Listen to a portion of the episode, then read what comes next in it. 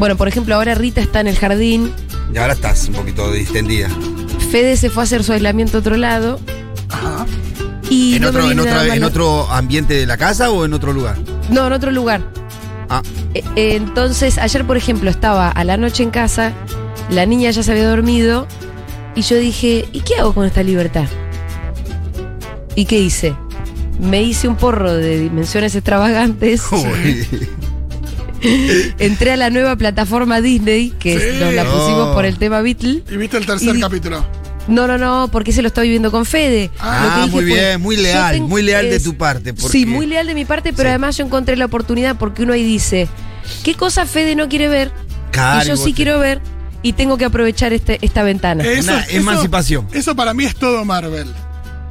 No, señor, en mi caso es. Pixar. Claro, Pixar. Ah, claro, bien. Pixar. Te pusiste al día, ¿viste Luca?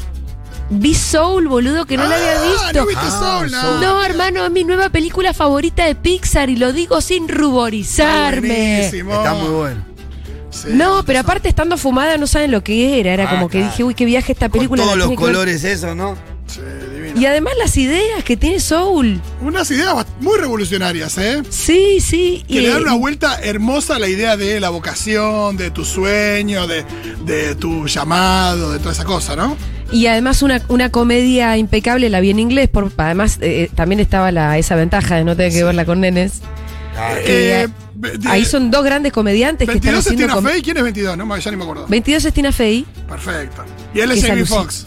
y él es Jamie Foxx. Son dos comediantes de primera Sí. haciendo lo que mejor saben hacer. O sea, es un peliculón, se las quiero recomendar. Por si todavía no la vieron. Me, queda sí, sí. Luca. Un año más tarde, pues salió el 24 de diciembre del año pasado. Bueno, el 25, pero, no pasa nada. No, pero es- Bonito, yo creo que hay mucha gente que con el último documental de los Beatles se puso la plataforma de Disney. Y ahí empezó a descubrir un montón de cosas. Claro. Y yo, ahí, bueno, y, y ahí ves. yo ahí es verdad, puedo aprovechar ese momento para hacer después unas recomendaciones de, de la plataforma de Disney porque Sí, ayer casi te escribo. Después cuando vi Soul dije, uy, por acá tengo que ir yo. totalmente. Y te faltó Luca. Me falta Luca, que por ahí a, sea. a mi hija le abrió mucho la cabeza, Luca. Sí, buenísimo. Ah, sí, qué lindo eso. Sí, sí, muchísimo, muchísimo. Sí, nos lo comentaste. Bueno, mañana comentamos Luca porque hoy seguramente Luca. Buenísimo. Eh, estoy estoy en mi, mi etapa troncho con Pixar, que es una muy buena combinación. Che, vamos a entrar en el mood de la fiesta porque toda la programación desde que arrancó, hoy a las 7 de la mañana estamos todos. Dieguito, poneme un Lady Gaga, poneme una cosa así fuerte porque. Uy, Ah, me gusta qué más bien. esto, ¿eh? Sí. En nuestra fiesta siempre suena Provócame. O sea, yo creo que no habría que dejar esa tradición atrás, ¿eh? Está ese duelo que haces con Dalina de cuando entra eh, el De- aplausito. Sí, que ahora ya me parece que. mm, ¿Quedó saldada esa discusión o no? Yo, está saldada, yo, yo gané. El aplausito no entra en el momento en el que instintivamente crees que entra. Lo hermoso del aplausito es que entra en un momento distinto. Che, eh, vos decís que esto podría ser una discusión de Paul McCartney y John Lennon Sí. y Get Back, ¿no? Con- ¿Dónde, va el aplauso? Sí, ¿Dónde va el aplausito? Y que, Claro. toda, y que toda la diferencia es que el aplausito entre donde no crees que tiene que entrar. Claro. Exacto, eso es lo que lo hace distinto. Claro, a Chayanne y a los Beatles. no, y a la coreografía pedorra que, se, que, que fue inventada. Que nunca la inventó Chayanne, me parece. Es una coreografía No, que no, no, sé dónde se inventó. A mí lo que me gusta de esta coreografía es, es casi como, como esas canciones de cuna que son tradicionales que no tienen autor. Como a- algo que nació en las pistas de baile. A mí me gusta cuando todo esto perdura. El otro día que estuve en San Martín un tiempito, mi sobrina Esme, que tiene 8 años, eh, hacía un lip sync hermoso de temas de Shakira, pero temas viejos de Shakira. Tipo pies descalzos, ¿entendés? Claro. Estoy aquí. Y eh, nada, un flash, ver que hay canciones que tienen esa potencia. Sí, sí, sí. Hay canciones que perduran, por supuesto que Sí, sí. la, la otra que tenía una coreografía era la de Luis Miguel. No culpes a la playa, no. Sí, claro. Esa era la coreografía. de la Lluvia decías como unas Sí, personas. claro. Y además eh, podías. Sí, pero esta la tallamos Esas son todos. el, el- el tipo de coreografías que lo que hacen es como una mímica respecto de las cosas que estás nombrando. Claro, claro. Esta, la de Chayanne, me parece que es más Un paso. abstracta. Claro, es más una coreografía. y la moto es enciende tu motor. Hacías la, hacías la, mo- motoreta. Exactamente. Son todos temas que deberían sonar en la fiesta. Che, hay mucho fervor, ¿eh? Por esta fiesta. Les voy a decir datos que solo yo tengo. Qué linda palabra que usaste, fervor. Así como se llama la fiesta. Claro que sí. Eh, datos que so- yo le voy a decir una cosa a la oyentada que se acaba de enganchar. Las entradas se están vendiendo como pan caliente. Sí, es un problema, ¿eh? Digo, Apúrense que se quedan sin entrada. vos- es- Sí. esto es real, se va a agotar. Sí, se va a O sea, agotar. esto- no hay duda que recién Sí. Mago me tiró el número y se va a agotar más pronto que Sí. tarde. Sí, las entradas se están vendiendo como pan caliente, así que si ustedes están escuchando en este preciso instante, yo les diría que atención, atención. Estamos hablando el viernes 17 de diciembre en Groove, la primera edición de Fervor. ¿Quién te dice que la fiesta Fervor se repita una y otra vez, no? Esta es la de cerrar el año y cerrar un poco, no te diría la pandemia, pero es una especie de impas. Una mágica velada, bailando con el gran Villa Diamante como DJ y anfitrión y las estrellas de la radio en el escenario. Las cosas que están confirmadas. Furia Bebé con la maricoteca. Cumbias de Bimbo. ¿Quién te dice Bimbo cantando una cumbia? Educación Sentimental de 1990. Pablito 30, por supuesto, y su DJ set. Vos decís, Dieguito, que va a sonar. Esto ya es para, para que vaya gente de 70 años a la fiesta. Esto, Eh, cuando ya, esto te ponían cuando nos querían echar el baile. Un poco sí, ¿no? Este cuando ya llegaba a las 7 prenden de la mañana luces. que te prende la luz y te ponían esto para que te Eh, vayas. Julita, y hay algo que a mí me parece por demás importante de la fiesta, que es una boludez, pero me parece muy importante, es que la fiesta es el eh, viernes 17 a las 23.59, para no confundir con Sí, el sí. sábado 18 a las 0. O Eh, sí. pero cuando sea en las 0, va a ser cumpleaños de gente como Cristina Aguilera, Steven Spielberg, Keith Richards. Brad Pitt, eh, Billie Eilish, eh, Sia. eh, gente muy grosa cumple el 18 de diciembre, así que me va a estar eh, gustando compartir tiempo con ustedes durante el cumpleaños de esta gente. No tenía el dato. Bueno, Y mí me pasa como fan de 17 Spielberg y de Keith Richards que ellos cumplen en ese día, me lo tengo muy presente. Ah, muy bien. Eh, va a haber premios, sorpresas, justicia social, fauno en tanga, Epa. regalos de Papá Noel. El Papá Noel Rosarino. Esto algo me dice que es Tintín. Y a medida que la noche avanza se pone mejor, ¿no? Mira, yo creo que la noche de- depende de tus gustos musicales y depende de tus gustos, porque la noche va a arrancar un poco más para los, viejos que nos gusta otro tipo de músicas. Ah, Claro. claro. Entonces, eh, si a ustedes les gustan un- unos, unos ochentosos, unos noventosos, más por ahí, yo iría desde temprano a la fiesta. Muy bien. Me gusta. Si a Muy vos te gusta más el perreo, el trap, el reggaetón, bueno, me parece que va a ser más avanzada la noche. Eh, pero va a ser una noche larga, porque hay un montón de cosas, te digo, ¿eh? Fervor, viernes 17 de diciembre, desde la medianoche, en Group, Avenida Santa Fe 4389. Em, comprá ya tus entradas en Ticketek. Atención, socios de la comunidad Futurock, pueden comprar dos entradas por socio a precio diferencial pidiendo su código al mail de la comunidad. Es decir, vayan pidiendo los códigos al mail de la comunidad para poder comprar dos entradas por socio a precio diferencial. Por eso les digo, se están yendo como pan caliente. Así que vayan metiéndole. De- dentro de un ratito vamos a volver a hablar de la fiesta. No se crean que acá se terminó todo. A mí me gusta porque a lo largo de la programación cada, cada programa quiere meter la cuchara, ¿viste? Sí, yo acá estoy viendo, por ejemplo, eh, Flor Halford proponiendo el bloque de boliche solitario. El boliche solitario de, de- de la primera mañana. Y Crónica habla de una perfo que no está incluida en el flyer y que, bueno, ahí están pidiendo que se incluya. Eh, el otro día Morín me, me- me pidió a ver si se podía poner el permitido el perno, un tema rolinga, alguna cosa que lo represente a él. Me gusta. El permitido de Paula Artiuk. Bueno, hay un montón de cosas. ¿Qué vamos a hacer nosotros? Seguro la Habana es la pregunta que les quiero hacer. ¿Vamos a, ¿Vamos a mirar todo desde las pistas? No, vamos a tener que tener algún tipo de protagonismo, Julita, como siempre. Todavía no lo tenemos claro. Todavía no lo tenemos claro. Pero por supuesto que vamos a estar presentes y divirtiéndonos muchísimo, como absolutamente todo el mundo, porque mm, qué ganas de estar en esa fiesta de Hay que aprovechar ¿eh? que es el debut del Pitu con- en Fiesta de Futuro, salvo que haya Epa. venido alguna. No, no, Sí. no, no, no. eh, de incógnito. No, no. Eh, No, no. viene Débora, viene, viene Sí, con claro, Débora. sí, claro, si no, no Buenísimo. vengo. Van a tener que. Y no sí. tengo ¿Y pa- alguno- no tengo, y no alguno tengo de los boleto de críos? salida sin Débora. ¿Y los críos, los que están en edad, alguno se copa o no? El más grande se puede venir. Ah, sí, le gusta. Sí, sí, sí, sí. Y el del medio también, ojo, ¿eh? Bueno. Le gusta la joda, eso como nadie, así que. Salvo a la Sí. Peque, me parece que están todos. Aparte, si los invito, van de arriba y te, te agarran un rayo si viene de arriba, no le importa nada. Bueno, me va a alegrar mucho conocer a tus nenes. Sí, ¿Y claro. tú? Claro, los vamos a llevar. Excelente. Em, bueno, muy bien. Dicho todo esto, vamos a cambiar radicalmente. Ya está. Listo. Ya, ya está. Yo ya les avisé, esto es lo que quiero decir. Nos pusimos serios. Están avisados. Las entradas realmente se están vendiendo como pan caliente, con lo cual. De verdad, ¿eh? De verdad, Sí. de verdad, de verdad. Apurate Sí, porque esto te no es quedas verso. afuera. Esto no es verso. Che, acá me Esto están no confirmando es algo, Julieta. ver- ¿Qué? Me están confirmando que hoy ya se confirmó que va a haber un duelo, una batalla, a Ah, sí. Buji, o sea, Rolinga versus Pop, Me eh, con guantes de box y todo. ¿eh? Excelente. Ah, y yo no Aquí sé, ahí yo quiero que, que ganen los dos. Uf. No, igual para Los bailar. dos a la final, dijo. Soy ¿no? igual para bailar siempre más con el pop, pero tengo mi corazón Rolinga, pero. Sí, ¿sabes yo estoy, yo estoy con Rolinga. Sí. Sí, a mí Y- me preguntaron y yo estaba más del lado de Amorim. Perdón. Y van a tener que elegir muy bien sus canciones en ese duelo. Sí, eso es verdad. Me parece excelente. El duelo ya sucedió al aire y la verdad que fue increíble. Así que que suceda en una fiesta muchísimo mejor. Bueno, muy bien, vamos a cambiar un poquito de tema. Uy, mirá, ya son las 1 y 23. Se va el tiempo. Se va el tiempo. Eh, nada, ¿vieron que, que, mm, se hizo una prueba de esas pruebas estandarizadas? Sí, Sí. internacionales. eh, de esas pruebas internacionales educativas estoy hablando, ¿no? Este mm, es una prueba realizada por la UNESCO y que no mostró de- los mejores resultados en realidad respecto de, nos- de nosotros mismos eh, en años anteriores y también respecto del promedio del resto del continente. Em, enseguida vieron cómo Sí, salieron a batir el parche los muchachos del pro. Sí.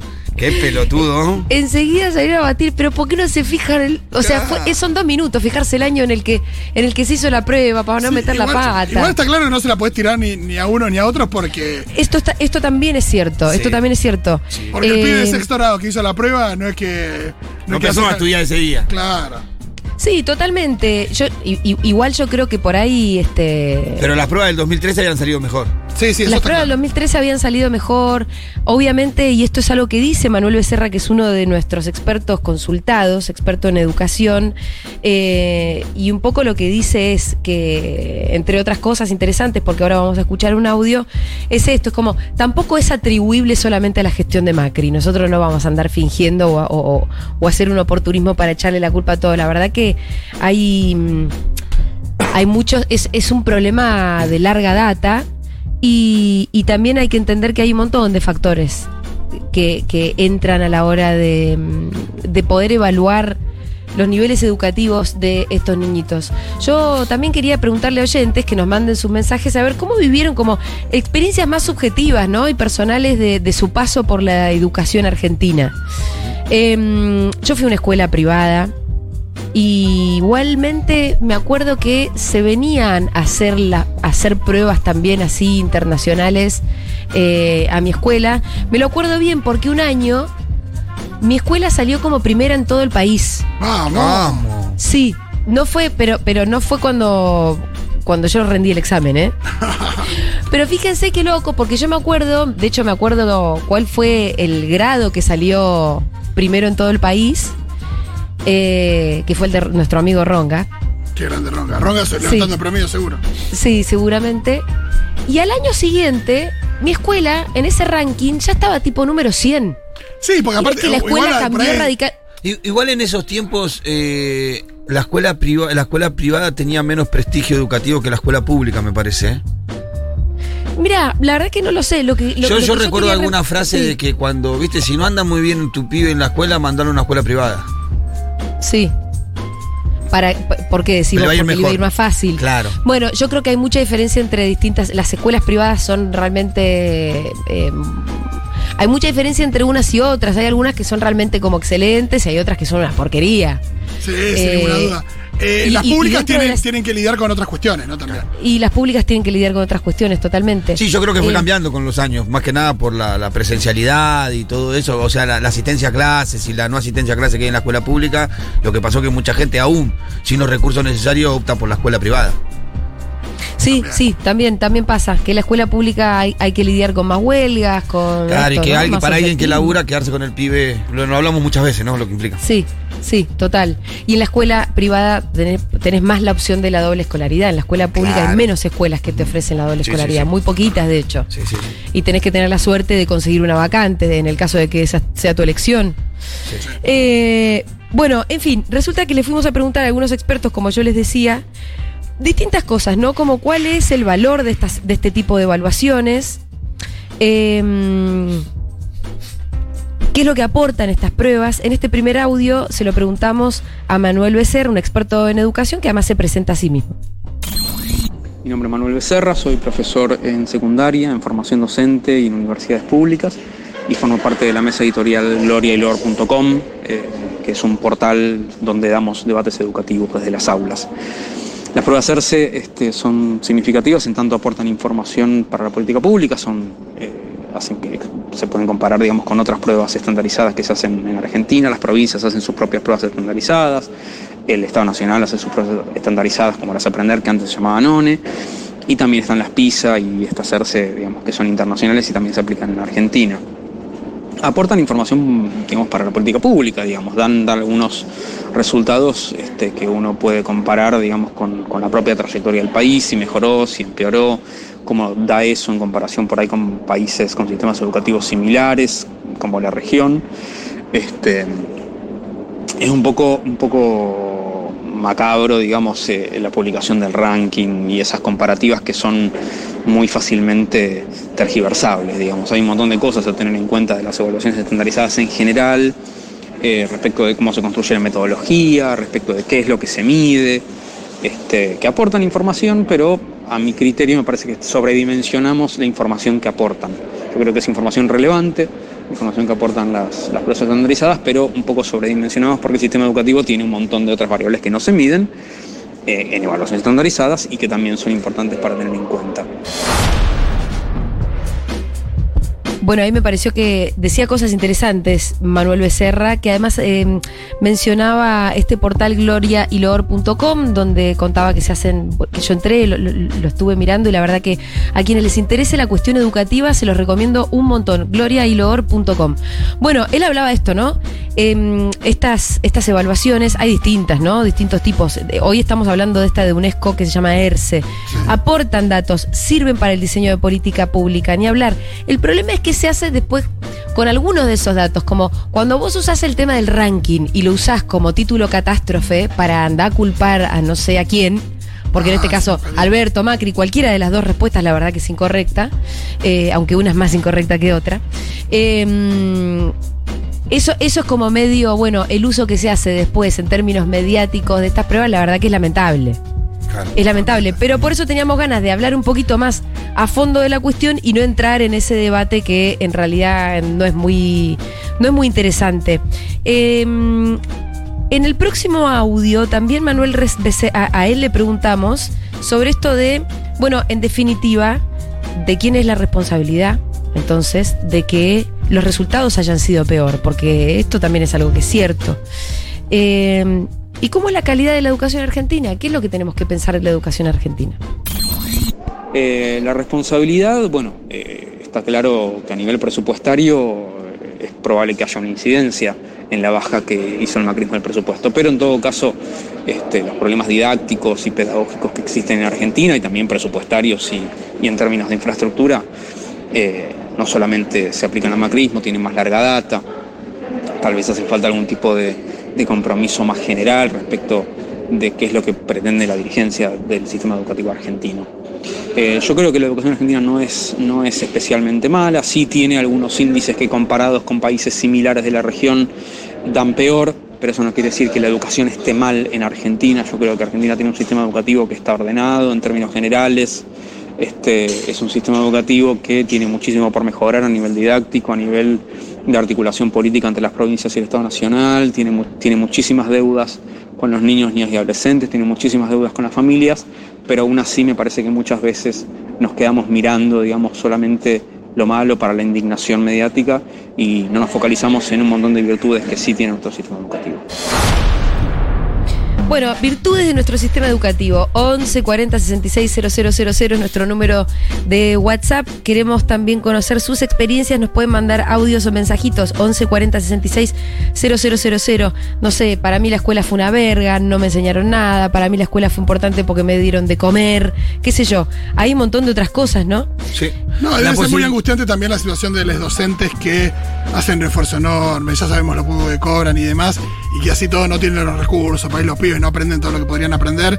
Eh, y que, digo, pensar que por ahí los resultados no son los esperados, cuando además hay un esfuerzo enorme atrás de tanta gente, es tremendo. Quizás hay que ver hasta qué punto son, digo, estos resultados también son eh, una evidencia de lo que pasa en la educación de nuestro claro. país. ¿Qué ¿no? tan importante es un, un- un examen de estas características para un Sí. chico, no? Es una Bueno. foto, no es nunca una película, me parece. que hay un montón y- de otras cosas que, que valorar. Pero está claro que la foto es distinta a la foto Sí, de, sí, sí, sí. de- de hace un tiempo. Sí, sí, sí. A- a problemas tenemos. eh, eso es una realidad. Y, pero me parece que nos pasa como con muchos temas en la Argentina. Lo politizamos, lo discutimos espamódicamente. Cuando pasan cosas raras. No damos un debate profundo sobre la educación tampoco. Eh, en el próximo audio me parece interesante, la fuimos a consultar a Mara Brauer, ella es diputada nacional y también sabe de estas cuestiones, eh, y me parece interesante que ella aporta como la cuestión multicausal, ¿no? Ella habla de que hay factores socioeconómicos que también inciden en cómo te da esta foto, ¿no? Cómo da la prueba que da un pibe en un determinado momento, habla de la educación pública argentina, pero también habla de otras cosas. Escuchémosla. Las pruebas que realiza UNESCO tienen validez porque no son pruebas estandarizadas, sino que tienen en cuenta el currículum, los currículum locales. Obviamente que los resultados de los aprendizajes, este, las causas son complejas, pero claramente uno de ellos es el factor socioeconómico. Sabemos que si las familias tienen trabajo, los resultados de los chicos en las escuelas son mejores. Durante el macrismo hubo una fuerte desinversión en educación. Eh, aquellos que realizaron justamente la prueba de UNESCO, por ejemplo, dicen que tener o no tener educación inicial determina un condicionamiento para los resultados educativos. Bueno, una de las primeras cosas que no cumplió el macrismo es construir escuelas del nivel inicial. También cuestiones como la discontinuidad del conectar igualdad, porque sabemos que la presencia de computadoras en las escuelas no solo te enseñan el uso de esta tecnología, sino que mejoran las condiciones del aprendizaje en general, como también lo son los coros y las orquestas juveniles, todos proyectos que refuerzan a este, los niveles de los niños para aumentar su capital cultural y mejorar sus condiciones de aprendizaje. Entonces, es una cuestión de inversión de la misma forma que también es una cuestión de una sociedad comprometida en la educación pública que acompañe a la escuela y que agrande las oportunidades educativas, no solo a través de las propuestas que se dan dentro de las escuelas, sino de las propuestas que se dan dentro de la comunidad porque para educar a un chico se necesita una tribu entera, por lo tanto tiene que haber ofertas educativas también por fuera de la escuela. Me interesó esto eh, que decía Mara, que para edu- educar a un chico se necesita una tribu entera. Me gustó mucho este concepto, de verdad. Y esto, esto de que no es lo mismo si los papás tienen trabajo o no tienen trabajo, ¿no? Claro. Claro. No, ¿Algo para agregar? claramente, no, claramente no pensé que iba a hablar Fito, no. eh, cuando hay un deterioro económico, todo importa menos.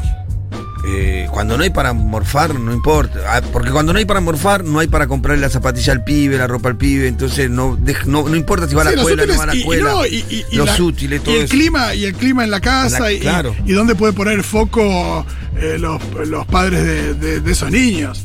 Digo, si vos tenés esas necesidades básicas cubiertas porque tenés trabajo, bueno, a ver el cuaderno, a ver. Claro, tu cómo preocupación estás. como padre. Podés, podés dar ese paso y si no, es un esfuerzo. Sí, si no, lo único que está en la cabeza de esa, de esa madre y de ese padre y cómo le dan de morfar ese día a la Sí, y que quizás la escuela justamente es ese camino. Sí. La escuela es, eh, digo, pasa a ser eso. Pero no es un elemento de educación, no va a la escuela a educarse, sino a buscar otras cosas. Totalmente. Eh, y después otras cosas importantísimas que me parece que mencionaba Mara, que tiene que ver con la discontinuidad del conectar igualdad, Sí. que además... eh, Claro. Que además en pandemia, bueno, ni hablar que los efectos de eso se, se- se- se multiplicaron muchísimo. Eh, y, mm, ¿Y qué otra cosa dijo que me había interesado? Bueno, insisto con esto como de la tribu, ¿no? No, lo de la propuesta educativa fuera de la escuela. Claro, la, la orquesta, Esto, la esto, orquesta ¿no? sinfónica. La orquesta. Creo que la reta había desarmado, me acuerdo en un momento, una escuela orquesta, ¿no? Que había. Hubo un conflicto, lo estoy buscando sí, acá, sí, pero no lo acordando. Lo estoy buscando, pero no lo encuentro. Porque cuando dijo Mara Bravo habló de eso, me acordé enseguida de ese conflicto. Porque tenía, daban clases también en Ciudad Culta y había un montón de chicos que, que asistían y tuvieron que dejar de asistir porque el gobierno de la ciudad decidió cerrarla. Eran las, era el cierre de las eh, orquestas, eh, eh, creo que se decía de juveniles, ¿no? Ujú. Sí, fue bastante de hace bastantes años. Sí, O sea, sí, fue sí, algo- Sí, tiene un tiempo, tiene un conflicto sí, más por ahí de fue Macri más de que la reta. Sí, ¿eh? creo que sí, me parece que fue final del mandato de Macri, me parece más que la reta. Es verdad. Claro, claro. Sí, sí, sí, sí. Eh, pero Pero hubo, hubo todo un lío. Es más, no sé si yo estaba trabajando en la legislatura de la Ciudad de Buenos Aires, así que fue hace bastantes años. Obviamente que esas cosas también impactan. Eh, y después, también dentro de las cosas que estuve leyendo respecto de, de- de- de este tema, de los, de los malos resultados que, que dio esta prueba a ERCE, es que también hay una historia que se escribe. Quiero decir, a vos en tercer grado te va a ir mejor si vos arrancaste la escuela cuando tenías. Si vos arrancaste en el sistema Con educativo. cuatro años, ponele. Con cuatro años. Claro. En- y, y entonces, el hecho, por ejemplo, de, la de más jardines maternales es importantísimo, no solamente para el tema de la distribución de las tareas de cuidado y que las mujeres puedan salir a laburar o que puedan tener su tiempo libre, que, que- que es donde siempre ponemos un poquito el eje, sino también por los mismos nenes. Por lo que Teniendo aprenden, mismo por lo escolarizado de los cuatro. Yo, yo- hay una es- diferencia enorme entre mi sobrino eh, Isaías, que es el hijo de Natalia, y mi sobrina eh, Melanie, que es el hijo, la hija de Karina. Eh, Isaías fue al jardín de tres años, empezó ahí. Sí.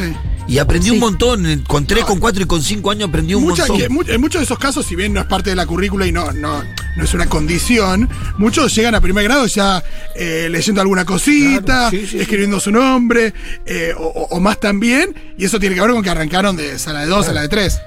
Y vos, con, eh, la, la diferencia con la otra, ¿cómo lo veías, Pitu? Que- Porque mi sobrina arrancó, eh, eh, pudo hacer apenas Sí. preescolar, que vendría a ser el jardín de 5 cinco años. Sí. Y después y había una, eh, como, como dice Fito, mi sobrino ya sabía escribir su nombre, sabía los colores, tenía un montón de información que mi sobrina no tenía. Sí. Y arrancaron primer año desparejo. El primer grado desparejo. Total. Pero y además no es que te, por ahí te emparejas enseguida, ¿eh? No, no, cuesta. Cuesta, cuesta.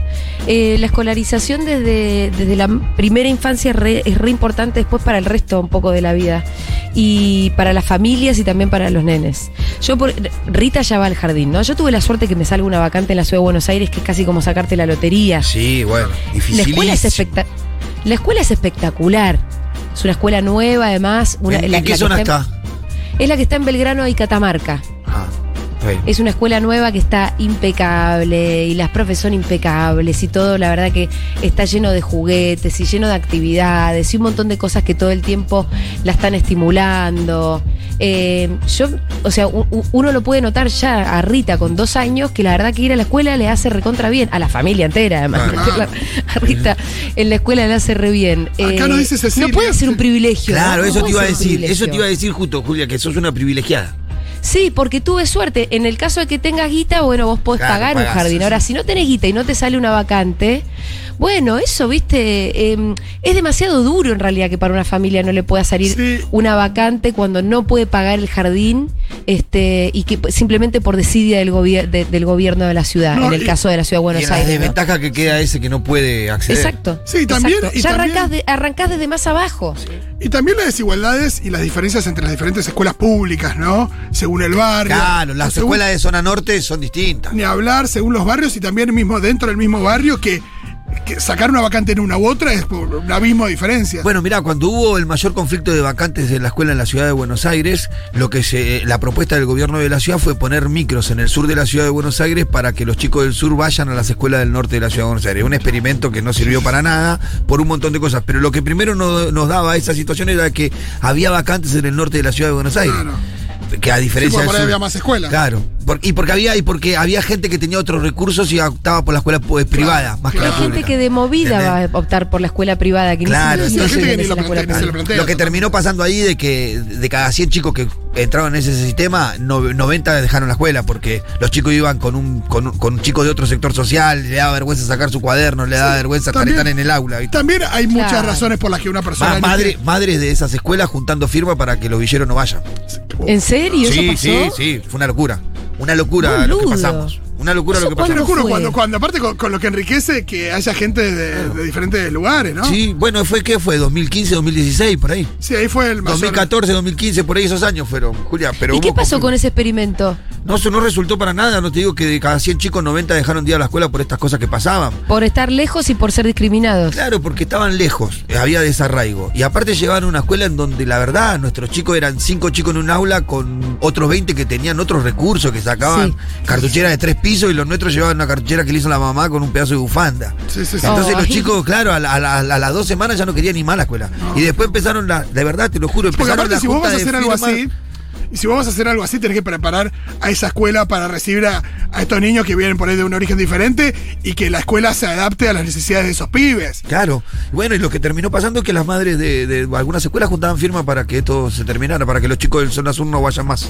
Eh, en realidad también hay muchas razones por las que otras familias por ahí eligen ahí la, la educación privada. Una es las vacantes, otra también es respecto, por supuesto que nosotros apoyamos la lucha de, de, de los docentes en sus reclamos, pero es verdad que también sucede cuando, que cuando hay eh, épocas, porque, porque Conflictos. Sí, hay épocas de conflicto, eso a veces significa que hay días que no son de clase y la gente que por ahí tiene que ir a laburar no sabe dónde dejar Mirá. los pibes. Hay, todo un- hay toda una complejidad ahí que... Fue muy notorio lo que pasó. Mirá, mucha gente del barrio eh, opta por la escuela privada, eh, ¿no? En los momentos en donde está un poquito bien. Y, y se notó muchísimo cuando vino la crisis cómo los chicos empezaron a retroceder y empezaron a ir a la escuela pública. Claro. Y les cuesta muchísimo a esas Sí. familias sostener la escuela privada. La sostienen porque de verdad es un problema real que de por mes tengas cuatro o cinco chicos, cinco días el pibe sin clase. Sí, Te porque no la vida. día, porque no... Sí, sí. Entonces prefieren hacer un gran esfuerzo aún, privarse de un montón de cosas para pagarle la escuela privada a los chicos para que tengan clase todos los Sí, días. o porque tiene que ver con el horario, la distancia, otras cosas Y- que uno y- no puede juzgar ahí y decir, ah, mandarlo a la pública. porque- Y lo que bien decía Julia, que tenés muchas más opciones de jornada completa. claro, eso también. Eso es fundamental. 1140 660000 es nuestro número WhatsApp. ¿Acaso hay mensajes? Muchísimos. Acá Cecilia nos dice, chique, soy con 30 años, recuerdo súper patente el día después de que despidieron a mi papá de su laburo. Tenía que ir a clases particulares de matemática. Y durante esa hora solo pude pensar en el gasto que le representaba a mis viejos, eh, llevarme y no quise ir más. Era 2010, 2001 y tenía 10 años. O sea que al final no aprendió nada de matemáticas. ¿Qué más? Tenemos mensajes de ah, vos, eh, de ahí. Ahí tenemos. Hola, Futu. Bueno, miren, yo hice la escuela primaria en una escuela pública del 2005 al 2011 y la verdad que tuve una experiencia muy superior en relación a mis amigas que fue en una escuela privada. Eh, recuerdo leer autores como Borges, eh, entre otros muy prestigiosos. Eh, me llevo un gran recuerdo de mi educación primaria, a pesar de que estuvimos un, un invierno entero sin gas, tuvo- tuvimos que hacer un, un abrazo a la escuela, vino Bullrich, eh, pero la verdad que la educación fue muy buena. No puedo decir lo mismo del 2011 al 2016 que hice en la escuela secundaria en un colegio privado. Ahí sí estuvimos más flojos.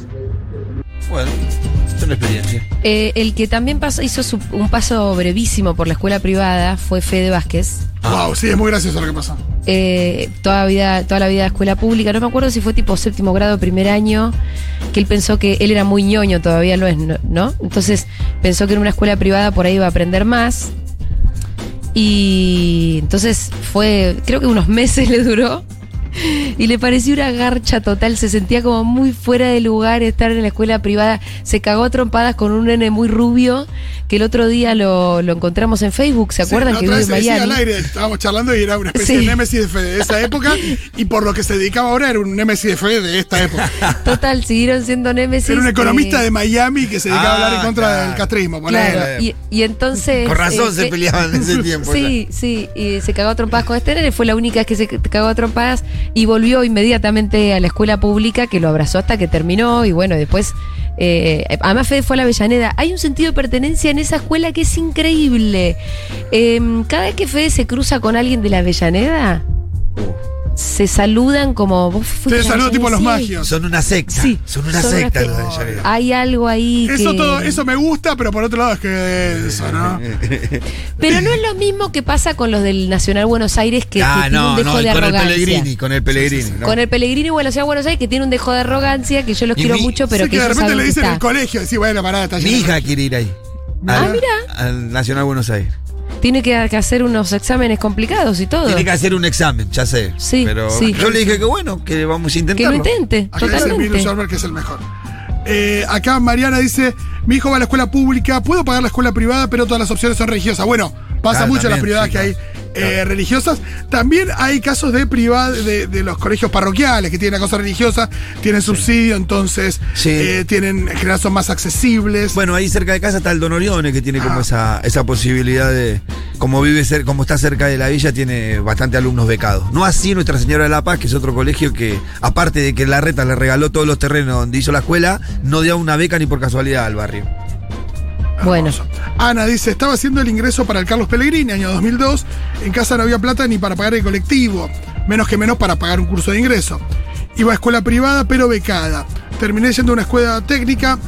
Hoy soy casi ingeniera eléctrica, dos finales me quedan, amo la educación pública y gracias a eso aprendí todas las demás realidades mucho más graves que las mías.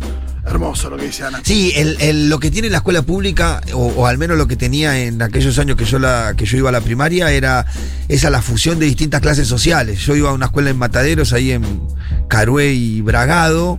A tres cuadras empezaba el barrio residencial de Matadero, barrio Naón, donde una zona muy pudiente. Entonces había chicos de barrio Naón y había chicos de barrio donde yo vivía, Justo Suárez. Y tengo, recuerdo de algunos amigos con, con mucha guita de invitarme a sus cumpleaños y ver que tenían mucha guita, pero que en la escuela éramos casi lo mismo, éramos amigos, nos hicimos Claro. amigos. Eso está buenísimo. bueno, en donde lo ves muy claro es en, en- bueno, Ocupa, ¿no? Ocupa. Sí, sí, sí, sí. Este que Ocupa, ellos se conocen en la escuela pública, la escuela el pollo pública, y claro. Rodrigo. Totalmente. Sí, total. Eh, Eh, acá ¿algún dice, soy, más? Sí, soy jujeña. Fui cole privado, bastante elitista toda la vida. Primaria y secundaria. Educación excelente. Salí hablando inglés fluido y sabiendo resolver integrales. Ahora, la formación como persona, bien, gracias. Un desastre. Repudio a todo lo que no era blanco y pulcro o cosas que no se compraban en el shopping. Un asco de gente. Bueno, yo me pego un tiro antes de mandar a un hije mío al colegio que fui yo. Eh, sin ninguna duda.